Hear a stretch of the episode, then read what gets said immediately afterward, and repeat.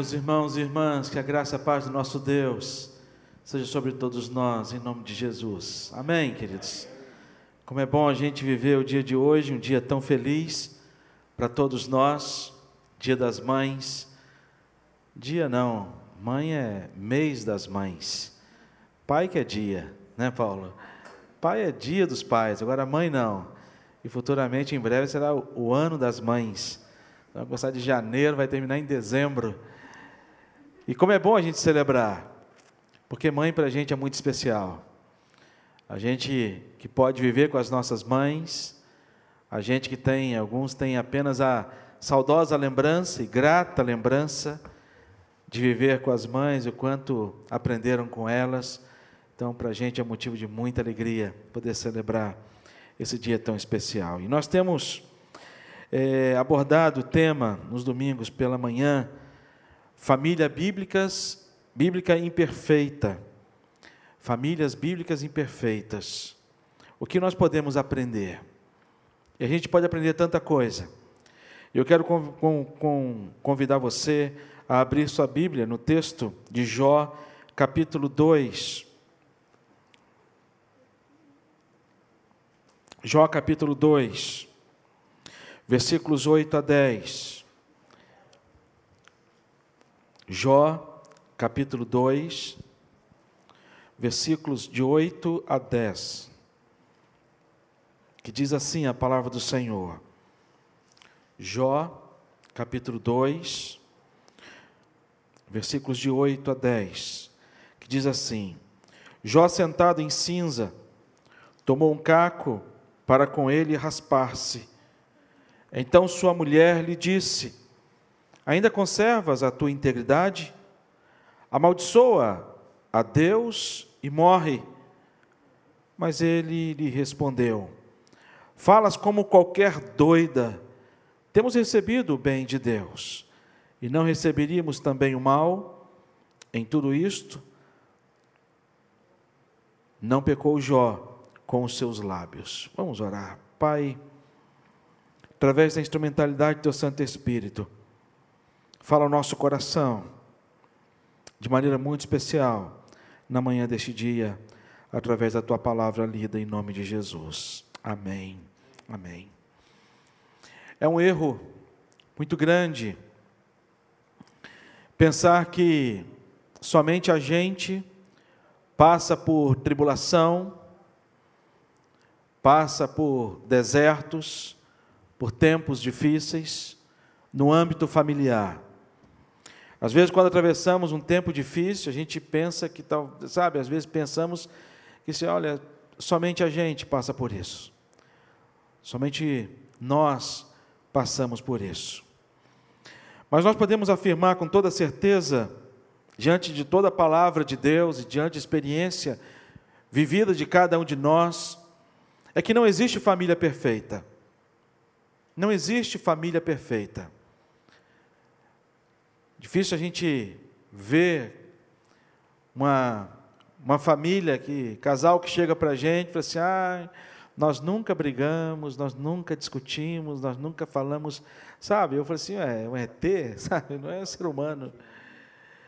Porque a gente é diferente, a gente é ser humano, a gente é indivíduo.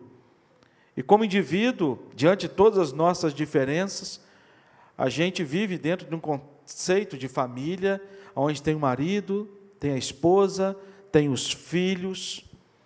E nesse contexto familiar, entre pais e filhos, sempre existem conflitos, e não apenas é, em algumas famílias, mas eu diria que todas as famílias. E quando a gente fala em ah, dificuldade, né, é, imperfeições na família, Algumas pessoas podem estar pensando, pastor, que bom que você está falando isso, porque na minha família, de fato, a minha família não é perfeita. Nós temos imperfeições na minha família. O senhor não conhece o tio que eu tenho. Sabe? É um tio que dá trabalho. Sabe aquela expressão que sempre existe um, um, um lobo no meio da família? Sempre existe aquele que dá mais trabalho e dá trabalho Ou alguns outros você, ah, não é o tio, mas é o cunhado, é um primo, é um filho, é um pai, é um irmão, seja lá o que for. Mas o texto que quando nós abordamos esse tema, famílias bíblicas imperfeitas, o que nós podemos aprender com elas, é o fato de nós sabermos e reconhecermos acima de tudo que a imperfeição da família, ela existe não por conta de um filho, não por conta de um tio, não por conta de um irmão que talvez tenha dado alguma, alguns vacilos, algumas quedas ao longo da sua vida, da sua jornada familiar, mas acima de tudo pelo fato de você fazer parte desta família, de você ser integrante desta família.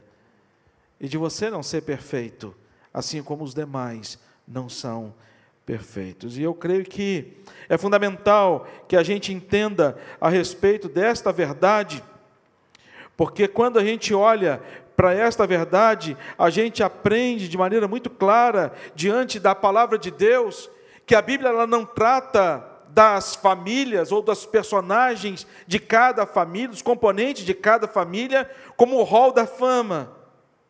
Quais são as famílias que vão compor a história bíblica? E aí é como se separasse apenas as histórias que trouxessem um ensinamento de legado de perfeição, por fazerem parte da história bíblica. Mas a Bíblia não faz isso. A Bíblia, ao invés de fazer isso, ela pega histórias reais, verdadeiras. E por isso que eu me apaixono com a palavra de Deus. E eu disse isso na quarta-feira, na quinta-feira aqui no culto. Me apaixona a palavra de Deus, que a palavra de Deus não esconde os fatos. Ela não traz ali uma, uma nova história, ela não formata a história ao relatar sobre a vida de homens e mulheres que viveram ao longo da, da, da de todas as suas crises existenciais, dos momentos de tristezas, dos momentos de queda, nos momentos em que a, a fé vacilou, não. Pelo contrário. Por isso que todo o nosso ensinamento a respeito da palavra de Deus e falando a respeito de famílias, nós sempre vamos tratar sobre este tema. E quando o Reverendo Everaldo trouxe esse tema para poder a gente abordar esse tema como série de mensagens e tratar com, com cada um de vocês e comigo também, com cada um de nós, é o tema de que temos famílias imperfeitas, e de fato isso me ajuda a entender a minha família. Isso me, fa, me, me, me, me, me faz é, é, me sentir integrante, parte integrante, sabe? Eu louvo a Deus porque quando a gente história, lê a história, por exemplo, de Abraão, pai da fé, e Abraão, em dois momentos da vida dele, ele traz no seu coração um egoísmo tão grande por ele mesmo que ele chega para Sara e fala assim: Olha, quando a gente se encontrar, primeiro com os sabeus, primeiro com os egípcios, depois com os sabeus, nós vamos encontrar com eles e eles vão ficar de olho em você. Vamos dizer que nós somos irmãos, para que eu tenha a, minha, a integridade da minha vida. Eu louvo a Deus porque Deus, ao escrever a história de Davi, e a registrar a história de Davi, o fato de Betseba não foi anulado. E ali conta a história de Betseba. Eu louvo a Deus que tantos outros textos bíblicos, a Bíblia ela registra momentos como esse que nós acabamos de ler. Na minha no meu início da minha fé cristã, quando eu começava a ler a vida de, de Jó, para mim Jó era um super-herói.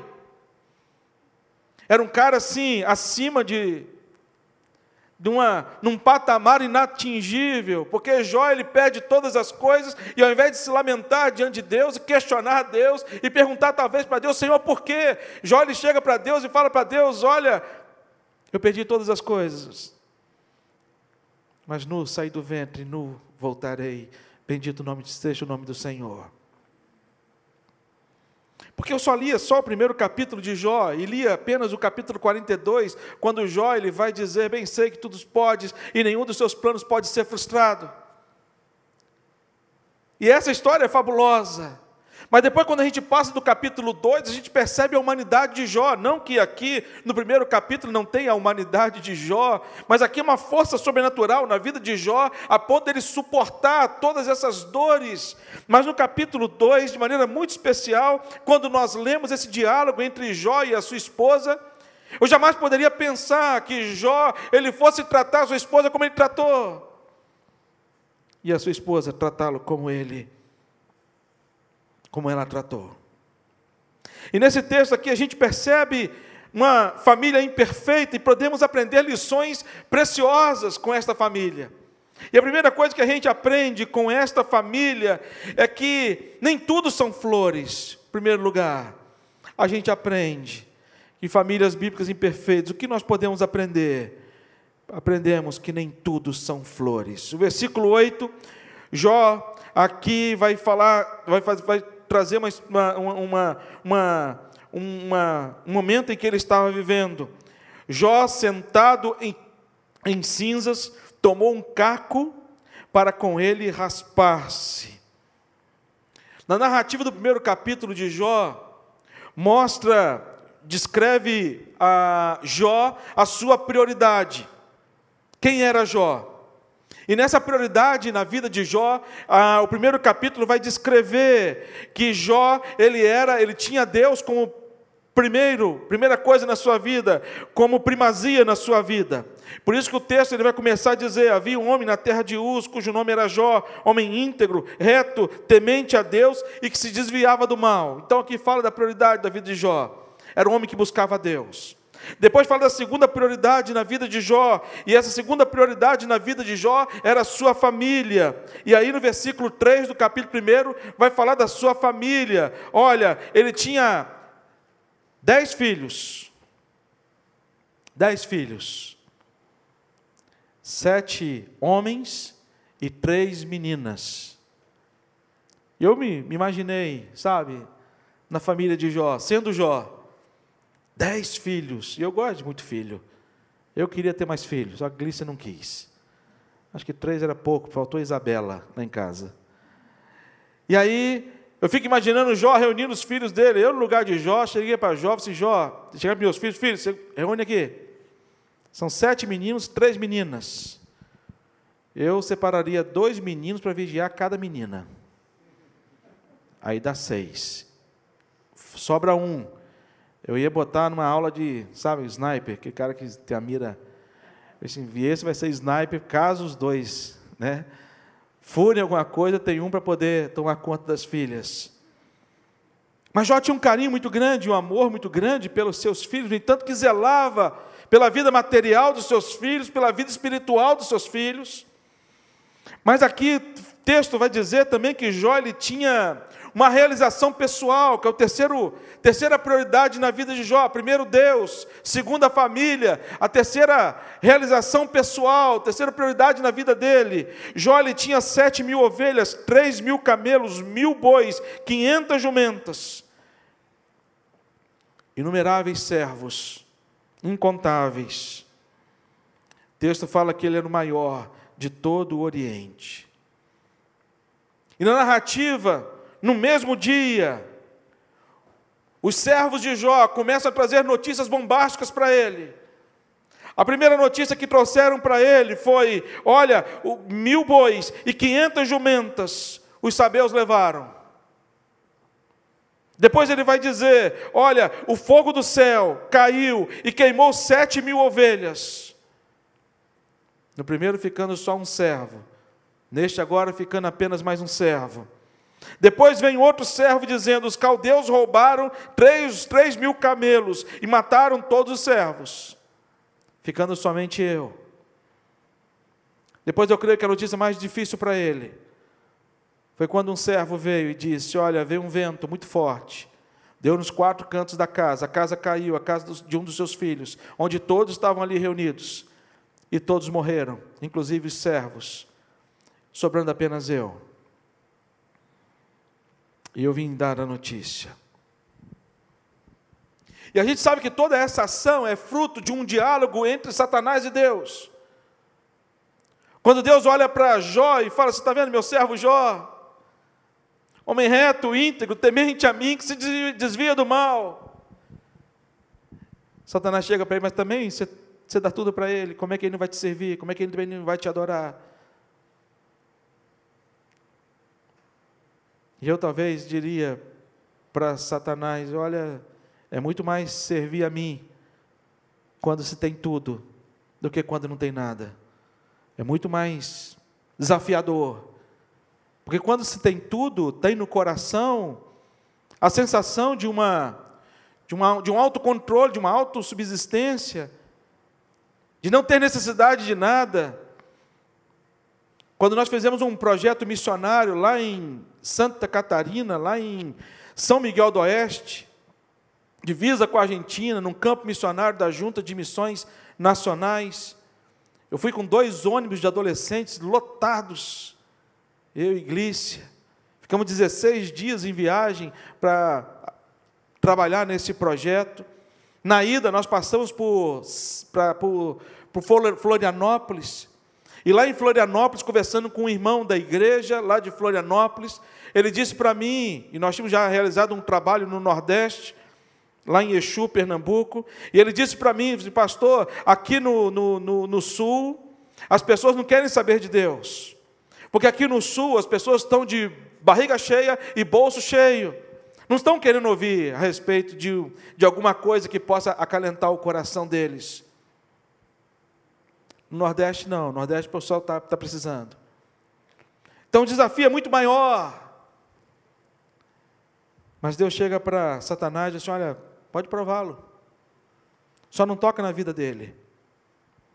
E Satanás ele vai na, na contramão das prioridades de Jó. A prioridade de Jó era Deus, era família, era além de Deus, família. A outra prioridade dele era, os, era, era, era, era as realizações pessoais dele. E Satanás ele vai de trás para frente para poder alcançar o coração de Jó, para que Jó pudesse amaldiçoar Deus. E ele então começa levando primeiro a sua realização pessoal. Depois ele leva parte da sua família. Para que ele pudesse, então, negar o Senhor Jesus Cristo.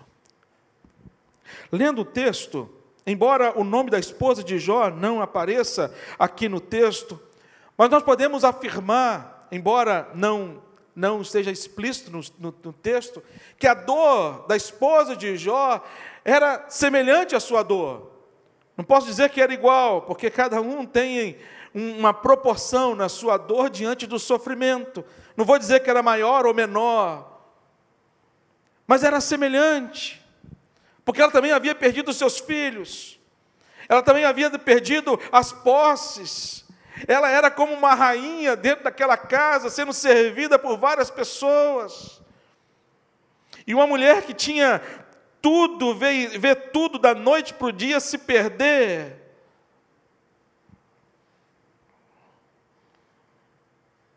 Olha o tempo que a gente está vivendo hoje.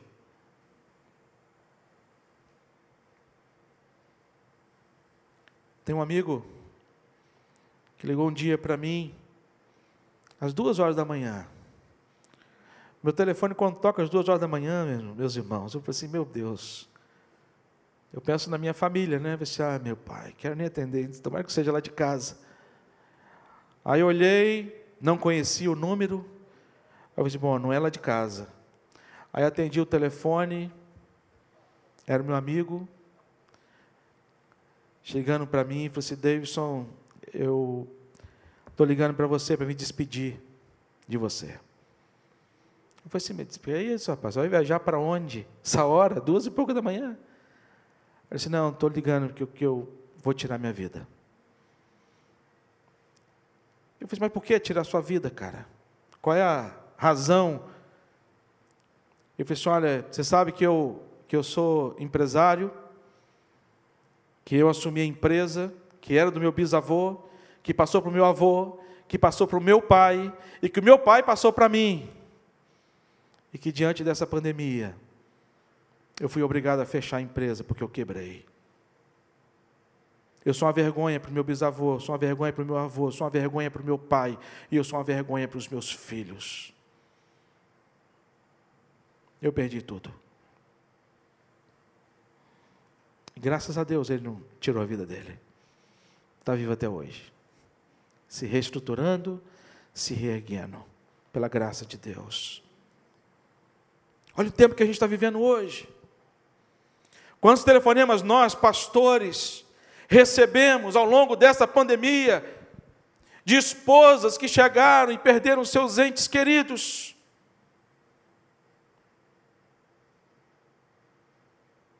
e que não tiveram a mesma força de Jó em dizer: O Senhor me deu, o Senhor tomou, louvado seja o nome do Senhor.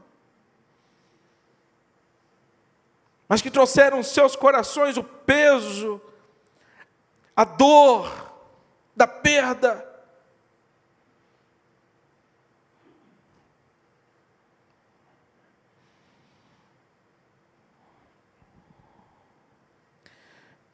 Sabe, e como não se bastasse, Jó, ele recebe uma enfermidade muito grave.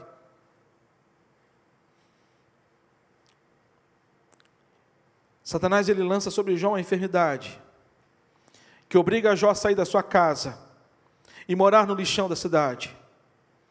E lá nesse lixão da cidade, Jó ele é ele é visitado pelos seus amigos, visitado pela sua esposa, talvez para levar comida para ele, talvez para levar as coisas para ele. E numa dessas visitas da sua esposa,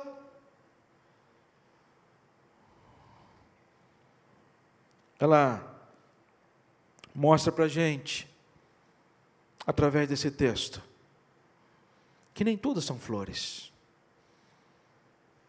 dentro do seio da família. Eu fico imaginando a história de Jó, sabe? Homem temente, reto, íntegro, que se desviava do mal. Esse homem não teria que passar por tudo que ele passou, viver por tudo que ele viveu.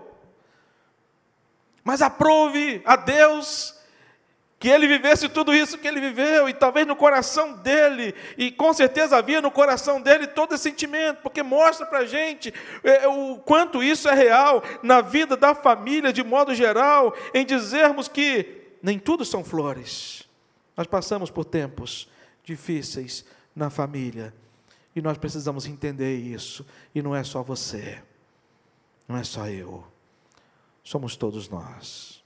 Às vezes esse tempo difícil é uma enfermidade. Às vezes esse tempo difícil é uma perda. Às vezes esse tempo difícil, sabe, são filhos que se embriagam no caminho das drogas e a gente vai atrás para resgatá-los.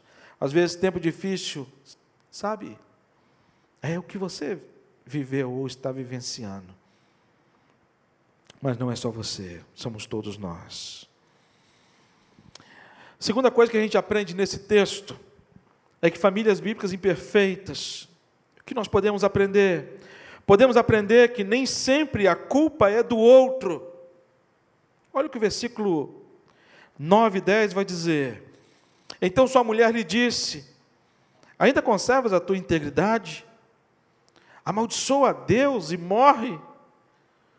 Mas ele lhe respondeu: Falas como qualquer doida.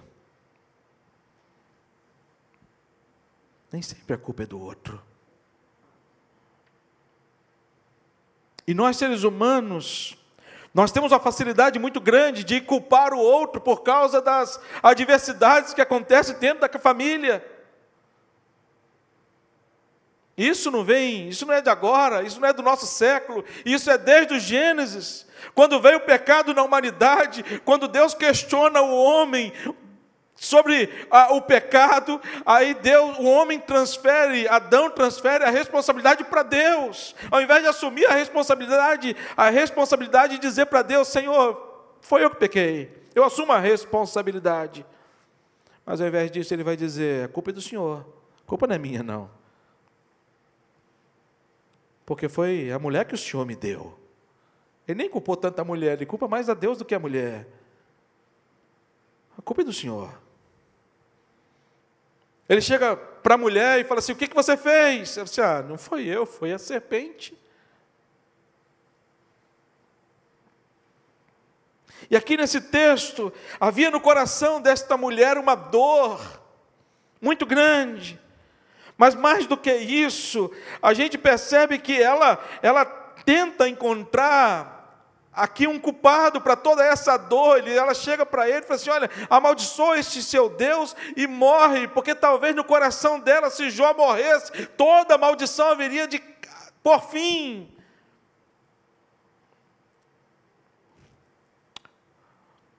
Quando a gente estuda um pouco mais, lê alguns comentários a respeito desse tema, a gente percebe que ah, para Agostinho, a gente aprende que Agostinho, ele diz que a esposa de Jó, ela serviu como advogado do diabo.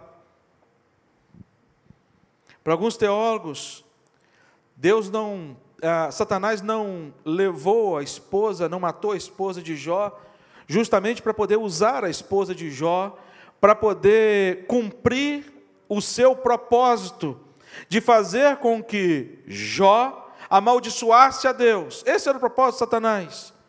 E ele então deixa a esposa de Jó, a pessoa mais próxima a ele, e usa também os seus amigos para poder trazer ao coração de Jó um sentimento de ressentimento a Deus e ódio a Deus.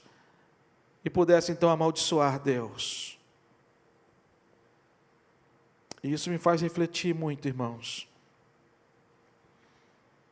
a respeito da minha vida no âmbito familiar. O quanto que eu tenho que estar atento e alerta para não ser usado por Satanás dentro da minha família, para fazer com que a minha esposa e os meus filhos venham amaldiçoar a Deus. Eu tenho que ser canal de bênção dentro da minha casa. E eu fico imaginando esse diálogo entre Jó, sabe? Jó, um homem temente a Deus, reto, íntegro, que se desviava do mal. E nesse diálogo com a sua esposa, a sua esposa chega para ele e diz: Olha, amaldiçoa o seu Deus e morre. E a resposta dele é dura.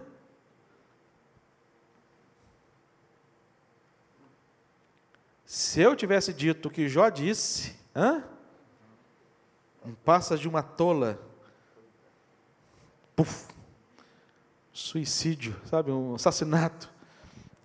Cometeu um. Ele seria morto pela própria esposa. Mas aqui ele vai falar dessa cobrança. Calvino ele vai dizer que ela foi ferramenta de Satanás. Tomás de Aquino sugere que Satanás havia poupado a vida dela para usar contra o seu marido. E aí, quando a gente olha para esse texto e esse tema tão especial, ela representa uma segunda Eva, tentando seu marido a pecar. Porque a intenção de Satanás, ela é muito clara a intenção de Satanás. João, capítulo 10, versículo 10, vai dizer: O ladrão vem somente para roubar, matar e destruir, e eu vim para que tenham vida e a tenham em abundância. E ele havia, de alguma forma, matado e roubado toda a realização pessoal de Jó. Ele havia matado parte da sua família. Ele havia, ele estava tentando de, de todas as formas, de todas as maneiras, cumprir o seu plano final. Gerar morte no coração de Jó, da pessoa de Deus. E Satanás ele vai usar todos os meios e todas as artes e todos os métodos para poder realizar o propósito dele nas nossas famílias. Vai usar pessoas próximas a gente e muitos muito próximas a gente. Assim como Pedro foi usado a ponto de Jesus dizer para Pedro: arreda-te, Satanás.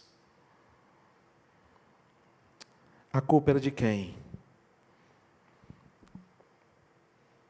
A culpa era de quem? A esposa de Jó culpa Jó.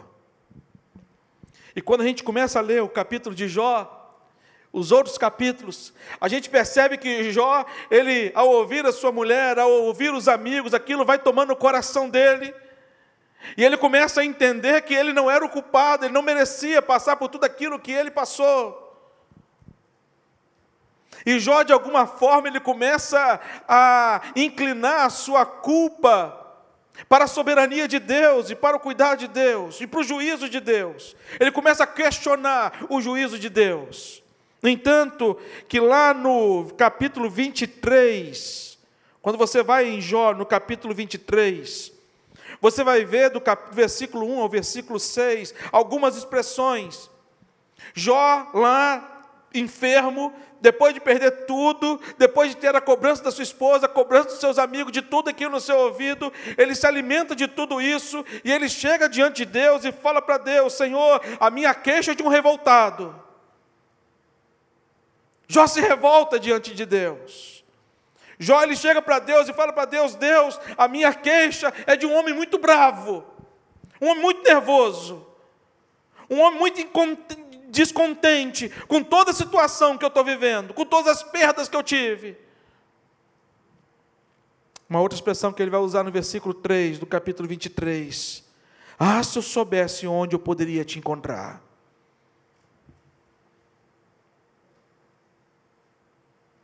Já ouviu essa expressão?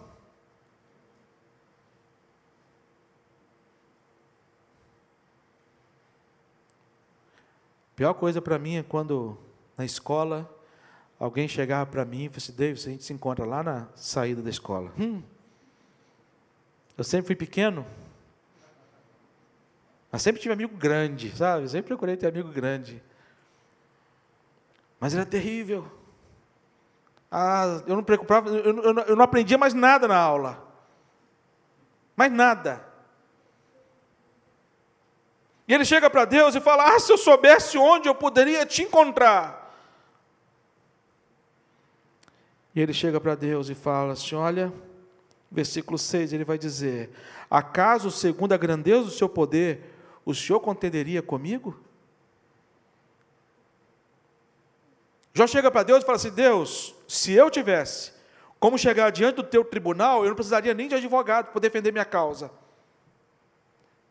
Eu encheria as minhas bocas com palavras e argumentos, e o Senhor não haveria, não teria como contender comigo, e eu ia mostrar para o Senhor o quanto o Senhor foi injusto para comigo.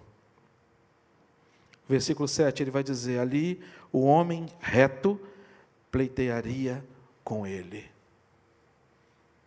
Interessante ler Jó é que Deus não responde Jó na mesma hora. Deus não chega para Jó assim, ô oh, Jó, me desculpa, foi sem querer, sabe? Poxa, eu estou arrependido de ter feito, sabe? Ter feito você passar por tudo isso, Jó, me desculpa, alguma coisa nesse sentido, mas Deus não. Deus deixa Jó no silêncio, nos seus questionamentos, nas suas dúvidas, na sua dor. E a resposta de Jó se dá no capítulo 38 até o capítulo 41. Quando Deus ele chega para Jó e pergunta para Jó: "Quem é este que escurece os meus desígnios com palavras sem conhecimento?" Em outras palavras, Deus chega para Jó e fala assim, quem é esse ignorante que está falando comigo? Ele vai dizer para Jó, cinge, pois os lombos, cinge, pois os lombos, como homem, pois eu te perguntarei, tu me farás saber. Deus, em outras palavras, chegar para Jó e vai dizer: ah, então você é o. Você está acima de mim. Você está questionando o meu juízo, você está questionando a minha ação. Então, ok, Jó. Então, deixa eu ver se você conhece e sabe todas as coisas. Então, quer dizer que você é maior do que eu. Deixa eu ver se você conhece algumas coisas. Começa a fazer algumas perguntas para Jó. Só perguntas de Enem. Jó, quem é a mãe da chuva? Fala para mim. Da onde vem a chuva? Da onde vem a neve? Da onde vem o vento? Onde é que você estava quando eu formei os fundamentos do, do mundo? Chega para Jó e diz, Jó, você, você, você tem condição, Jó, de domar um crocodilo? Você não tem. E começa a perguntar, perguntar, perguntar, perguntar. E Jó não sabendo nenhuma resposta. Jó tirando zero na prova. A ponto do capítulo 40, Jó chega, chega para Deus e fala: ah, ah, Acaso quem usa de censura contenderá com o Todo-Poderoso? Quem assim argue Deus e que responda? Então Jó respondeu ao Senhor e disse: Sou indigno. Que responderia eu? Põe a mão na minha boca, uma vez falei e não replicarei, aliás, duas vezes, porém não prosseguirei. Jó chega para Deus e fala: Senhor, tá certo, já, já, já entendi. Eu vou colocar a mão na minha boca, eu vou me calar, não vou perguntar mais nada para o Senhor, eu já entendi. E Deus chega para fala: Mas quem disse que eu acabei? Não acabei de perguntar ainda, quem está no controle não é você. Calma aí, eu tenho mais perguntas para você. E aí começa o capítulo 40 e 40, o 41. E ele continua perguntando, a ponto de Jó entender. E no capítulo 42, aí o versículo 1 a 5 vai fazer sentido diante de todas as perguntas, quando diz: Então Jó respondeu ao Senhor: Bem sei que tudo podes, e nenhum dos teus planos pode ser frustrado. Aquele a quem, como disseste, que sem conhecimento encobre o conselho, falando dele mesmo. Na verdade, falei do que não entendia, coisas maravilhosas demais para mim, coisas que eu não conhecia. Escuta-me, pois havia dito, e eu falarei, e te perguntarei, e tu me ensinarás. Eu te conhecia só de ouvir, mas agora os meus olhos te veem. Depois que eu leio o capítulo 42, eu fico me perguntando: um homem íntegro, reto, temente a Deus, que se desviava do mal, não tinha um conhecimento exato da pessoa de Deus, tinha um conhecimento apenas de ouvir falar de Deus. Mas diante de todas as angústias, de todas as tribulações, de tudo que ele viveu em família, de todas as suas provações. E aí eu olho para a minha vida e eu quero que você olhe para a sua vida diante de todas as lutas que você tem enfrentado na sua família, ao longo de toda a sua história. Não foi para te derrubar, não foi para te jogar numa cama e te fazer viciado em remédios antidepressivos, mas foi para que Deus pudesse trabalhar do seu coração, para mostrar para você e se apresentar quem de fato é Deus para que você não conheça a Deus apenas de ouvir, mas que você conheça a Deus de ver. Ver Deus. Terceiro e último lugar. Famílias bíblicas imperfeitas, o que nós podemos aprender? Nós podemos aprender que nem sempre o fim é a solução. Versículo 2, capítulo 2, versículo 10, ele vai dizer: Temos recebido o bem de Deus, não receberíamos também o mal? E tudo isso Jó não pecou, e tudo isto não pecou Jó com os seus lábios. Todas as famílias bíblicas, todas elas, e todas as famílias fora da Bíblia, todas são imperfeitas. Cada um tem a sua história. Cada um tem as suas lutas. Cada um tem as suas provações. Mas o fim nem sempre, nem sempre é a solução. Para a mulher de Jó, não somente o fim do casamento era a solução, mas o fim da vida de Jó. Amaldiçoou o seu Deus e morre. Era o fim para todos os males que sobreveio sobre a vida daquela família. E eu vou dizer uma coisa para vocês. Se Jó tivesse dado ouvidos à sua esposa, Jó teria morrido. E Jó não teria vivido a experiência de receber a restituição de Deus. Restituição de quê? Quando a gente lê o capítulo 42 todo, a gente percebe que Deus ele restituiu Jó das suas, da sua família. E aí um problema mais agravante ainda, que lá no capítulo 42 fala que Deus concedeu a Jó mais dez filhos, sem problema. Mas há uma referência das meninas. que o texto vai dizer que eram as mais lindas. Hum? Sete meninos. Eu talvez chegaria para Deus e falaria assim: Deus, me dá mais homem para tomar conta dessas meninas, porque sete é pouco. Botar uns três snipers, sabe? Treinar uns caras bem. Deus concede a ele a restituição da sua família. Deus concede a ele o dobro da sua propriedade. Ele tinha sete mil ovelhas, Deus concede para ele 14. Ele tinha três mil camelos, Deus concede a ele mais seis mil. Ele tinha mil bois, Deus concede dois mil. Tinha quinhentas jumentas, Deus concede a ele mil jumentas. Ele pôde desfrutar dessa restituição. E tudo por quê? Porque apesar de toda a imperfeição, de todas as tanta imperfeição, tanto na vida dele como na vida dela. Deus ele traz ao coração do Jó a possibilidade dele ver de maneira muito especial tudo aquilo que ele havia perdido e Deus restitui, a ponto dele ver filhos e os filhos dos seus filhos e teve uma vida longa e pôde desfrutar da sua família. Os problemas acabaram? Não. Ele continuou vivendo os problemas. Não é igual novela. Não é uma história de novela, sabe? Chega o fim e viveram todos felizes para sempre. Não. Continua tendo as lutas deles. Continua tendo as aflições. Mas que nós podemos aprender que famílias imperfeitas, famílias bíblicas imperfeitas, nós podemos aprender que nem tudo são flores. Que nem sempre a culpa é do outro E, em último lugar, que nem sempre o fim é a solução. Eu quero orar com cada um de vocês e comigo também. Vamos orar. Deus ajuda-nos, ó Deus,